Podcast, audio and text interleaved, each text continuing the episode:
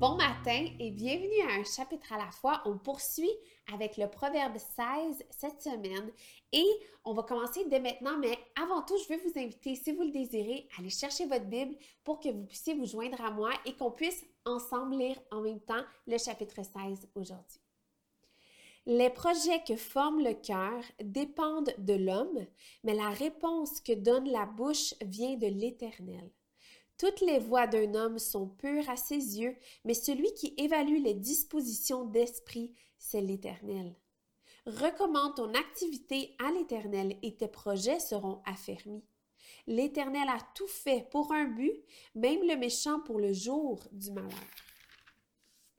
Tous ceux dont le cœur est orgueilleux font horreur à l'Éternel. C'est certain, ils ne resteront pas impunis. Par la bonté et la vérité, on expie la faute, et par la crainte de l'Éternel, on se détourne du mal. Quand l'Éternel approuve les voies d'un homme, il dispose même ses ennemis à faire la paix avec lui. Mieux vaut peu, honnêtement gagné, que de grands revenus acquis injustement. Oh, le verset 9, un de mes préférés. Le cœur de l'homme peut méditer sa voie, mais c'est l'Éternel qui dirige ses pas. Je le relis. Le cœur de l'homme peut méditer sa voix, mais c'est l'Éternel qui dirige ses pas. On poursuit. Des oracles sont sur les lèvres du roi, que sa bouche ne soit pas infidèle quand il juge. Le poids et la balance juste appartiennent à l'Éternel, tous les poids du sac sont son œuvre. Les rois ont horreur des actes de méchanceté, car c'est par la justice que le trône s'affermit. Les rois sont favorables aux lèvres justes et ils aiment celui qui parle avec droiture. La fureur du roi est messagère de mort, mais un homme sage l'apaise. Quand le visage du roi s'éclaire, c'est un gage de vie. Sa faveur est pareille aux dernières pluies. Acquérir la sagesse vaut bien mieux que l'or. Acquérir l'intelligence est préférable à l'argent. La route des hommes droits évite le mal. Celui qui veille sur sa conduite se préserve lui-même. L'arrogance précède la ruine et l'orgueil précède la chute. Mieux vaut être humble avec les gens modestes que de partager un butin avec les orgueilleux. Celui qui se montre attentif à ce qui est dit trouve le bonheur, et celui qui se confie en l'Éternel est heureux.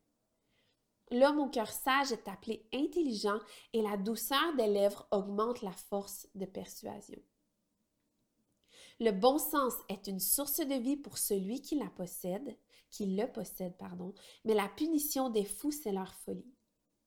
Le cœur du sage rend sa bouche prudente et augmente la force de persuasion sur ses lèvres. Les paroles agréables sont un rayon de miel, elles sont douces pour l'âme et porteuses de guérison pour le corps. La voix qui paraît droite à un homme peut finalement conduire à la mort. Celui qui travaille, travaille pour lui, car sa bouche l'y incite. Le vaurien prépare le malheur, il y a sur ses lèvres comme un feu dévorant. L'homme pervers provoque des conflits et le critiqueur divise les amis. L'homme violent entraîne son prochain et le fait marcher sur une voie qui n'est pas bonne. Celui qui ferme les yeux pour méditer des pensées perverses, qui se mord les lèvres, a déjà accompli le mal.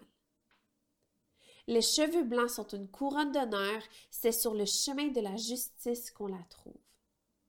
La lenteur à la colère vaut mieux que l'héroïsme, mieux, vaut être maître de soi que s'emparer de ville. On jette les dans le pan de l'habit, mais c'est de l'Éternel que vient toute décision.